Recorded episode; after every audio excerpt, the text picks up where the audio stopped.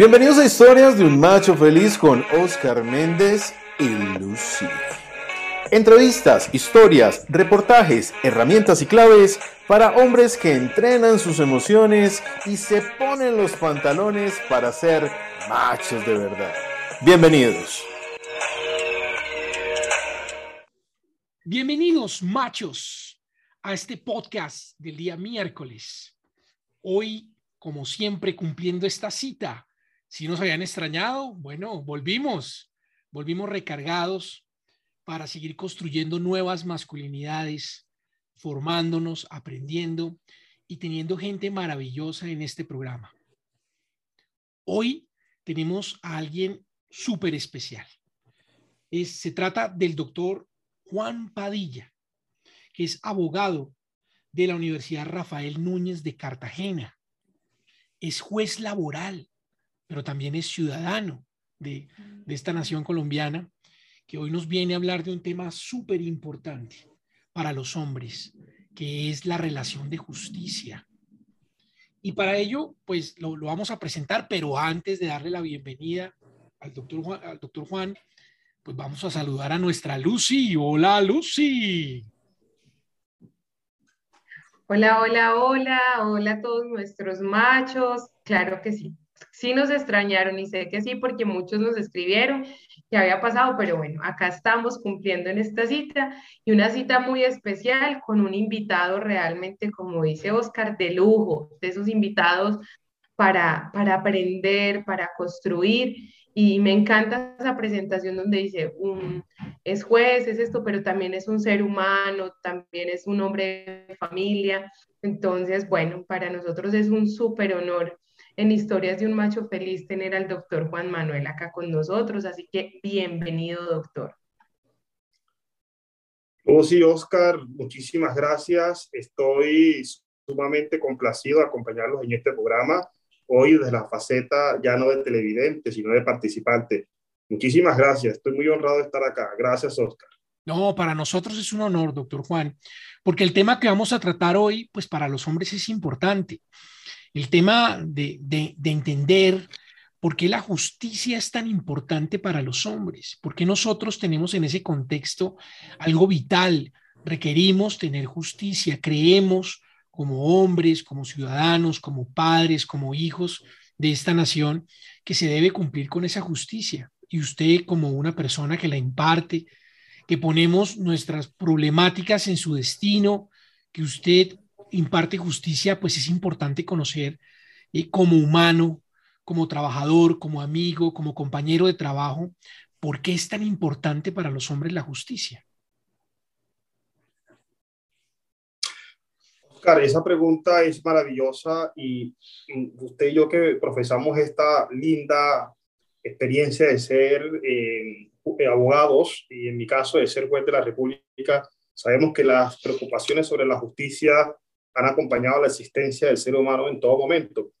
Quizás al día de hoy, Oscar, la mm, imagen de la justicia no sea la más favorable y quizás en países como Colombia y América Latina tenemos eh, unas, unos porcentajes de deficiencia en justicia bastante interesantes, pero también tenemos, y esto es importante para acá rescatar algunos valores de la justicia que se pueden mostrar y que pueden de alguna manera eh, indicar que sí se están haciendo justicia cosas que tiene la comunidad que saber. A mí me gusta este programa porque fortalece precisamente las cosas buenas y precisamente educa a los hombres eh, en el contexto de lo que se podría considerar como favorable y de lo que se debe aplaudir. Yo creería que una de las grandes virtudes que tiene la justicia es precisamente entender que es el anhelo personal de nosotros como miembros de una sociedad. Si no hay sociedad justa, no hay individuos justos y por consiguiente el anhelo colectivo tiene que partir de ese compromiso que como ser humano debemos aportar a la sociedad. Como juez, en mi caso, me corresponde la doble facultad, la de ciudadano como, como padre de familia, de aportar a mi hijo actos justos en el día a día y como juez impartirla. Espectacular pregunta. El compromiso para responderla sería mantener siempre apostándole a esa imagen favorable de la justicia desde los actos propios de justicia, es decir, desde el día a día, desde que uno se levanta, Oscar, Lucy, desde que uno eh, asiste al centro comercial, a, la caja registradora. La justicia no solamente está en los jueces, está en, en, el día a día de cada una de nuestras actuaciones. Hay muchas experiencias que podemos acá compartir esta noche con respecto a esos anhelos de justicia que todos tenemos. Oscar, eh, te espero, espero que con esta introducción no sea muy larga y, pueda permitir conversar un poco más al respecto de lo que oh, preparado para esta Una abrebocas espectacular. Creo que, perfecto. Creo que perfecto. Sí, señor, sí, señor. Sí, perfecto. y, y, como en eso mismo que tú dices de, de hablar de justo, de justicia, no solamente desde los jueces, sino a nivel general, como trabajador, ¿por qué es necesario recibir lo justo? Lucy, esa es una excelente, es una excelente pregunta porque uno lo que tendría que preguntarse es, yo voy a un juez de la República que me administre justicia y una de las primeras cosas que debemos respondernos como sociedad es cómo está la justicia de nuestros jueces, porque realmente mm, sería muy difícil pensar que puedes exigirle a un juez que administre justicia si él, en principio, no está recibiendo lo justo. Entonces, digamos que es una carrera un poco mm, de doble vía en el sentido de que en la medida en que el juez se sienta cómodo, y cuando hablo de juez, hablo de todos esos equipos de trabajo, Oscar, que tú sabes muy bien que existen detrás del juez, todos esos sustanciadores, escribientes, secretarios, eh, todas estas personas que realmente materializan la justicia.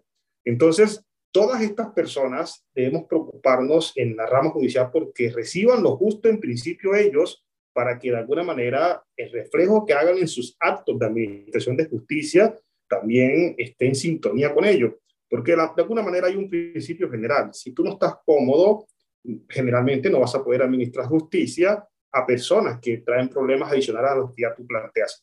La exigencia yo creo que eh, es eh, vigente, Lucy, y nosotros necesitamos tener jueces eh, que se encuentren en, en, condiciones mentales, psicológicas, sanas y para eso debemos siempre estar preocupados por cómo están los jueces. Yo celebro mucho, Lucy, que me hagas esa pregunta porque muy pocas personas se preguntan, oiga, ¿qué está pensando el juez? ¿Cómo está el juez? ¿Qué hay de la salud del juez?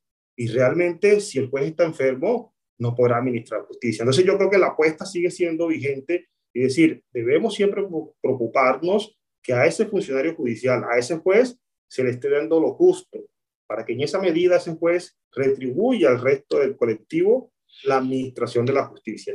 Muchas gracias, Lucy. Interesantísima esa pregunta. Bueno, no, y, ahí es donde va, va, el tema, porque nosotros pensamos que los, los empleados judiciales, por ser servidores públicos, pues no sufren, no sienten, no viven, y, a veces lo confundimos esa situación. Y, y, pero también hay que preguntar porque es normal, digamos, en todos los gremios laborales y de trabajo, vivir con frustración sobre la inequidad. En Colombia, desafortunadamente, tenemos inequidad y es el juez quien nos, nos logra balancear esa diferencia. Pero, pero ¿quién, ¿cómo hacen ustedes para vivir con esa frustración? Porque ustedes como empleados públicos y como lo estamos viendo, pues hay una inequidad, o sea, las normas se hacen para los demás trabajadores, pero para ustedes no son, no son suficientes para dar una calidad de trabajo. Ahorita en pandemia hemos vivido una cantidad de situaciones y cambios en la rama judicial y todos hemos, nos hemos preocupado por la normatividad de cambio laboral en cuanto que los empleadores deben actualizarse para que sus empleados trabajen virtual, eh, puedan ser más eficientes con lo que hay, con lo que se vive actualmente. Pero ¿qué pasa con los empleados judiciales? ¿Cómo viven esa frustración de inequidad? Porque para ellos si no hay reglas, a ellos les toca adaptarse al día a día, tienen que rendir, cumplir las metas, entregar los fallos. ¿Cómo viven ustedes eso? esa pregunta es maravillosa porque nos permite un poco pensar en lo que ha sucedido en estos tiempos de pandemia. Nosotros representamos a nivel de la judicatura uno de los tres, eh, de las tres ramas del poder público. Todos los estados, para nuestros eh, televidentes, se componen esencialmente o básicamente en una división del poder. Ahí tenemos el presidente, el ejecutivo, el legislativo, con sus respectivas cámaras y están los jueces. Es decir, comprendemos, hacemos parte de las tres ramas del poder público. Uno se preguntaría, y, esa respuesta creo que hay que hacerlo un poquito con mirando el retrovisor, ¿qué sucedió en estos tiempos de pandemia? Al día siguiente que se cierran los despachos judiciales en Colombia, Oscar, a los jueces nos tocó de, manera bruta seguir administrando justicia a través de estas pantallas. Y lo hemos venido haciendo. El costo de la, el costo de esa administración de justicia virtual, aún no lo sabemos, Oscar, pero tu pregunta podría de alguna manera permitirnos reflexionar cómo están esos jueces administrando justicia desde sus casas, encerrados en un cuarto, allá apartados en el estudio, solos, sin que no los moleste nadie. La soledad del trabajador virtual, que es en gran mayoría la que le ha tocado asumir a los funcionarios de las ramas judiciales, es una gran realidad, Lucy. Y es una cosa, es una situación de la que debemos preocuparnos, porque en realidad todo esto afecta lo que, lo que planteaba Lucy sin interrogante hace un instante. Bueno, ¿cómo está la salud del funcionario judicial frente a la situación de administrar justicia para otros colectivos? Y si él está mal. Esta administración de justicia en tiempos de virtualidad, Oscar, ha traído grandes y profundos cambios en la rama judicial. Y actualmente nos encontramos en proceso de actualizar las políticas porque tú bien lo has dicho, ¿no? Se le exige a los empleadores reactivación, se les sigue, pero si hay reactivación es porque hubo cierre, pero la rama judicial nunca cerró. Quizás en algún momento mermó, pero no cerró. Seguimos vigente o seguimos cumpliendo con todas esas cargas que nos imponen los superiores. Entonces, yo sí creo que amerita reflexionar eh, qué sucede con las normas sobre la seguridad eh, virtual, sobre la emociones en tiempos de virtualidad. Es decir, yo me inclino a pensar que estamos en un antes y un después en la que todo amerita una evaluación, porque los parámetros que teníamos antes para establecer la salud de los funcionarios judiciales eran en la presencialidad, hoy son en la virtualidad. Oscar, usted ha sido de pronto testigo de cómo posiblemente los jueces se frustran y esa pregunta es interesante cuando las audiencias no se pueden hacer porque un participante de la audiencia no tiene internet y ese juez con esa audiencia que se le frustra, se le tiene que trasladar cinco o seis meses y ya tenía listo quizás un preproyecto, tenía listo, y todo esto se le va acumulando. Además, Oscar, usted sabe que el trabajo de ser eh, administrador de justicia es 24/7. Los jueces en Colombia y en gran parte del mundo no terminan su jornada cuando se apaga el computador. Van a la mesa y lo conversan con su señora, con su compañera, van a la cama y lo conversan con la almohada y los problemas siguen dándole vueltas al funcionario judicial en la cabeza y en tiempos de virtualidad eso no ha desaparecido. Quizás lo que ha sucedido es lo contrario. Se han condensado aún más las situaciones de estrés en la rama judicial. Es, es propicio desde esta orilla un, mm, mm, un poco examinar y reevaluar lo que teníamos en presencialidad porque la virtualidad nos vino a cambiar muchas cosas, Oscar, y la rama judicial nunca paró todo lo hemos, bien, lo hemos ido desarrollando en la marcha. Muy, muy valioso. y hay una cosa ahí bien interesante y creo que me encanta, la, la soledad del empleado de la rama. E, es, es, es impresionante. Y si lo miramos a profundidad, entonces lo que dice él, como, lo que dice el doctor, cómo vamos a evaluar el antes y el después de estos empleados de todo lo que pasa con su salud mental, con su salud familiar, con su salud emocional, con todo su desarrollo y sin hablar pues de los índices de separación, de divorcio, de muchas cosas que se les ha presentado, porque pues finalmente digamos que cómo, cómo manejar esta situación. Y sumado a eso, pues entonces hay un conflicto de, de, de esa emocionalidad y tiene las personas que vienen, que se quedaron sin trabajo, que vienen también con su emoción, porque es que lo que pasa en una audiencia eh, es, como lo dice mi compañero Oscar, agotar la emoción, llega a decirle, doctor, es que yo me quedé sin trabajo, pasó esto, pasó esto en mi familia, pasó esto, y él también allá atrás con toda una situación familiar obviamente, digamos que esto es muy complejo y que hay que darle una mirada mucho más profunda a la salud mental de los empleados. Y en especial de la rama, bueno, y de todos, creo que todos, pero, pero realmente la salud mental con el encierro es una mirada, hay que hacerle una apuesta fuerte. Claro, y ahí es donde nosotros, nosotros pensamos algo, mi doctor Juan Manuel, y es, pues obviamente a todos nos está pasando, a todos nos ha pasado y nos ha afectado este tema de la virtualidad y de los negocios virtuales y la atención. Nos ha afectado. Pero tenemos que entender algo supremamente importante y es lo que usted hablaba anteriormente sobre las ramas del poder. Es que el hombre necesita justicia. Es vital para el desarrollo de una sociedad tener justicia y una justicia operante, funcional, pero pensamos netamente en que es un proceso y pensamos que es una máquina la que ejecuta el proceso. Y detrás de todos estos fallos y de impartir justicia, pues hay un humano, un hombre. Seres humanos. En este caso es, es el doctor Juan Manuel, es un hombre que tiene atrás su familia. Y antes él salía de su despacho judicial, desconectaba en cierta parte, digamos, apagaba el computador y llegaba a su casa y podía ponerse el rol de padre, el rol de esposo, de hermano, de hijo, en fin. Pero hoy ya no, porque hoy es una habitación. Entonces tenemos su casa, su oficina, su pérdida de privacidad y cambio laboral. ¿Cómo se vive esto? Y sobre todo para un juez laboral, ¿cómo se vive este cambio?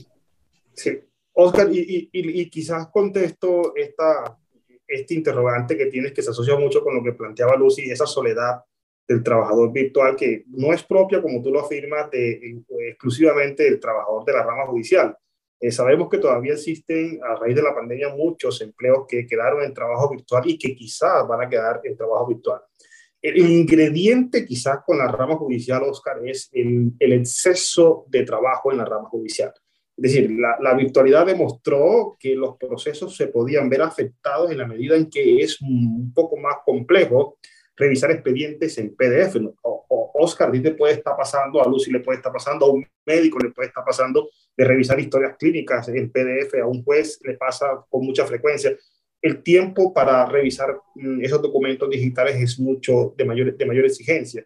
Entonces, el, el, efecto que yo he visto acá, que ha venido pasando, Lucy, es que ese trabajador está condenado prácticamente a quedar solo, porque eh, si en esa casa, y digamos que, mm, digamos con toda honestidad, el juez de la República no está ubicado eh, en una posición económica muy, muy fuerte en Colombia, vive en espacios pequeños, y si esos espacios pequeños, a su vez, las otras personas tienen que tener una cierta disciplina de silencio, porque está el juez en la audiencia y no, eh, con el tiempo lo que yo he visto, Lucy y Oscar, es que ese juez prefieren su señora, sus hijos, prefieren mejor preguntarle, oiga, ¿usted va a tener audiencia? Para irnos y dejarlo solo en la casa y no molestarlo.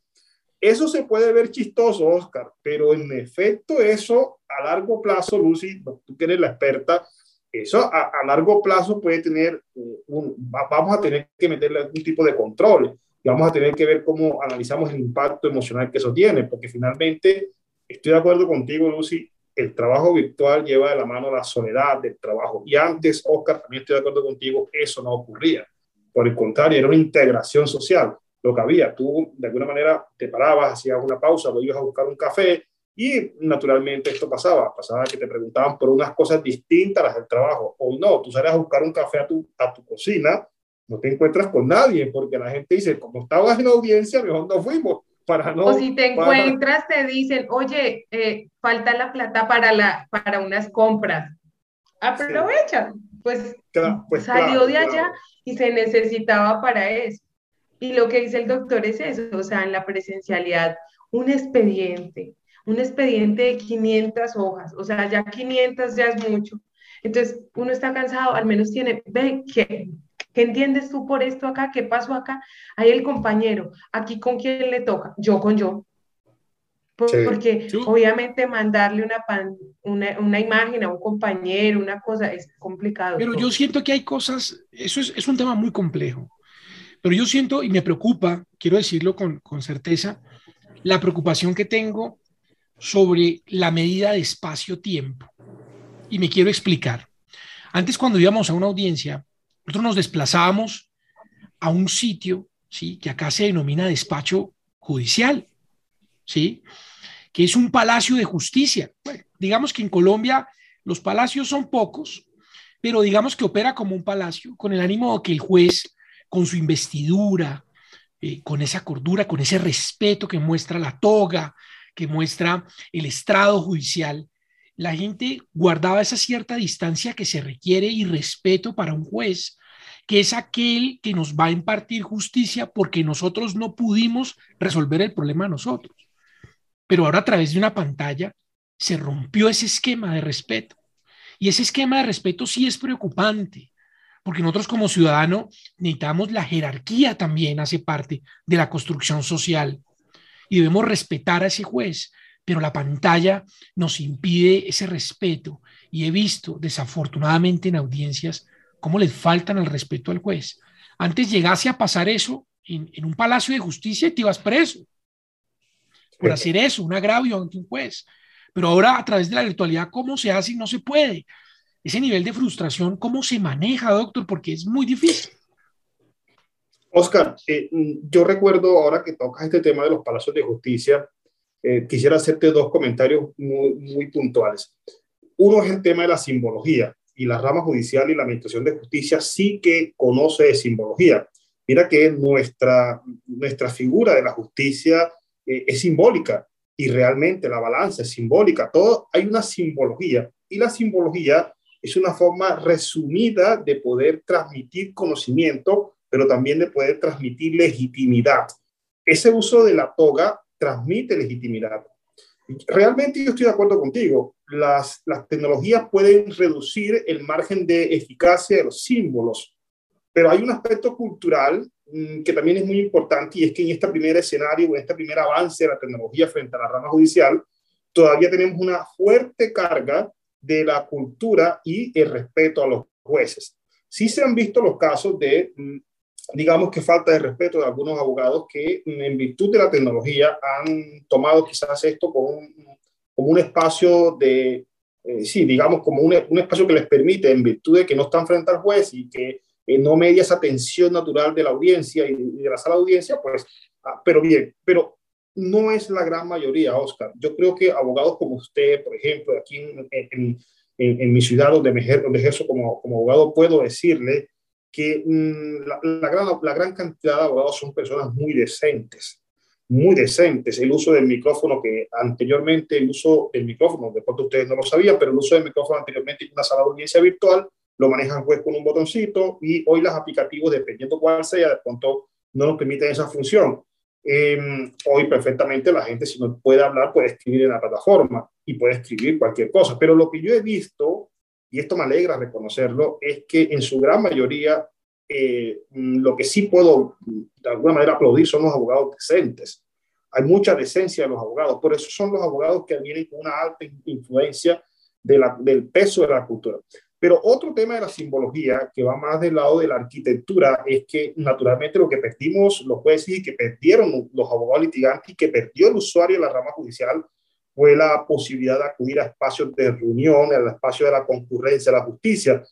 Anteriormente en una ciudad usted vería el Palacio de Justicia frente, supongamos que estábamos en, una, en uno de los pueblos de, los, de Colombia, donde los palacios de justicia quedan cerca a la iglesia y quedan cerca a la plaza entonces la persona llega a la plaza y, y, podía tener una perspectiva, no sé, podía ser de la iglesia, podía ser del, Palacio de Justicia, pero e, el hecho de, de, tú trasladarte hasta ese lugar, hecho de tú salir de tu casa, el hecho de montarte en un transporte público o un transporte privado, y de llegar, te da una te da madurez, te da, una, te, da una, te da un espacio, eso que tú llamabas, Oscar, eh, el tiempo y el espacio, te da un espacio para que tú de alguna manera te sientes, eh, pienses un poco más, organices las ideas. Hoy el tema de la virtualidad, usted está en el baño, y voy a colocar esto un ejemplo muy peculiar, usted se puede estar lavando los dientes y dice, en dos minutos tengo audiencia. Y esa persona no tuvo tiempo de hacer todas estas descargas que da el tiempo y el espacio, como es precisamente llegar a un palacio de justicia, saludar al vigilante, ¿qué hubo, doctor? ¿Cómo ha pasado? Esto se nos ha perdido. La pregunta es, frente a las ventajas que tiene la virtualidad, que no lo hemos dicho acá, pero que tiene muchas ventajas, ¿cómo podemos compensar esto? habría entonces que organizar a ese juez para que ese juez tenga menos audiencia, para que tenga menos expediente, para que tenga más tiempo a hacer con calidad las audiencias. No sé, son preguntas que me hago naturalmente con, eh, eh, con la prudencia del ejercicio y de, la majestad que represento, pero hay que hacerlas, porque realmente la justicia virtual se puede quedar, porque tiene grandes beneficios, como tú lo planteas, Oscar. Es también posible que escuchemos un testigo que no esté eh, que anteriormente se perdía la oportunidad de la justicia de conocer la verdad sobre pretexto de que el testigo no tenía forma de acercarse físicamente a las instalaciones de, del Palacio de Justicia. Hoy lo podemos escuchar vía remota y es válido. Entonces, hay, un, hay una mezcla de cosas muy positivas, pero lo que me gusta, lo que apuntaba Luz, la pregunta es, ¿cómo rescatar en todo esto de lo positivo que la salud mental de los funcionarios judiciales no se vea afectada? Yo creo que sigue siendo la pregunta, Lucy, una pregunta. Y es que lo que, la sensación que, que, que, queda cuando usted nos narra es que se pierde el espacio donde, vuelvo y lo dice como Oscar, ese pedacito de agotar la emoción, de que yo salí frustrado de una audiencia y me encontré con un colega y me tomé un café y pude hablarlo, o que el juez salió cansado y se encontró con su compañero y pudo hablarlo, pudo ponerlo a palabras. Entonces cuando ya dice, no, esto no me gustó, como quedó, ya lo puso en palabras, pero como no hay la posibilidad de ponerlo en palabras, entonces se atraganta, se atora de información sin dejar la emoción y además que al lado está toda su familia, está incluso su casa. Y si lo llamamos desde otro campo, sería desde un campo energético muy, muy fuerte con el que usted carga su casa y no hay un espacio y lo, repito, es como ese espacio donde como que tuviesen un cuarto donde puedan ir a hablar, donde puedan ir a tertuliar, pero donde puedan, sobre todo, poder traducir a palabras su emoción. Porque digamos que, que lo otro, el del café, el del trayecto del carro, el de esas cosas, hacían parte de la digerir la emoción. Se cortó el pedazo, para eso y se cortó donde, porque no es lo mismo que yo me siente a tomar un café contigo a que yo te llame y agote la emoción contigo por teléfono. Totalmente de acuerdo. Además que el ser, humano, el ser humano necesita de seres humanos. Necesitamos el relacionamiento social. Claro, esto es una maravilla. Yo, y yo estoy de acuerdo con usted que no hemos hablado de los beneficios de la rama judicial virtual. Y creo que los más beneficiados hemos sido los abogados. Quiero ser honesto, pero, pero necesitamos el relacionamiento humano. Lo necesitamos todos. Y yo estoy muy preocupado por aquellos funcionarios judiciales, porque es que ellos son los que están otorgando justicia, los que están impartiendo la justicia, pero están bien para hacerlo mentalmente, o sea, su salud mental está bien cuidada, están atendidos, pueden agotar esa emoción, la rama judicial está haciendo lo necesario para verificar cómo están esos puestos de trabajo, cómo están esos hogares, si cuentan con una habitación. Yo imagino que usted tendrá ese beneficio de tener una habitación para hacer su audiencia, que me imagino que era la sala de televisión, me imagino que era una habitación de, de alguno de sus hijos, no lo sé, que hoy en día es su despacho judicial, me imagino, pero ¿y los demás? El sustanciador, el secretario, desde dónde están trabajando, desde el comedor de la casa.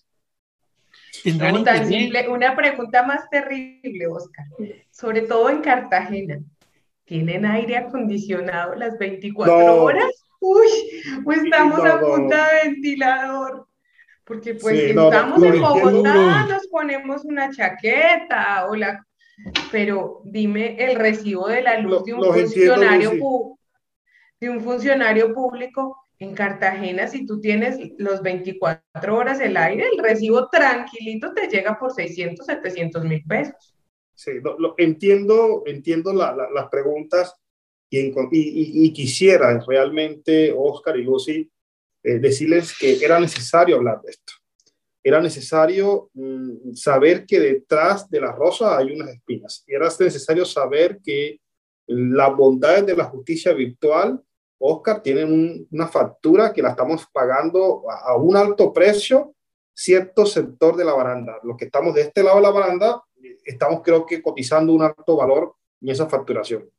Y, que, y te agradezco mucho, Oscar, que lo reconozcas en tu programa. Yo sé que tú eres un abogado litigante y tu actividad de litigio eh, te permite distanciarte un poco de a veces una apreciación negativa que se tiene de los jueces, que no es culpa de los jueces, si alguien ha tenido compromiso en esta pandemia con administrar justicia, hemos sido los jueces. Administrar justicia en tiempos de virtualidad sin expedientes escaneados, Oscar, no era fácil.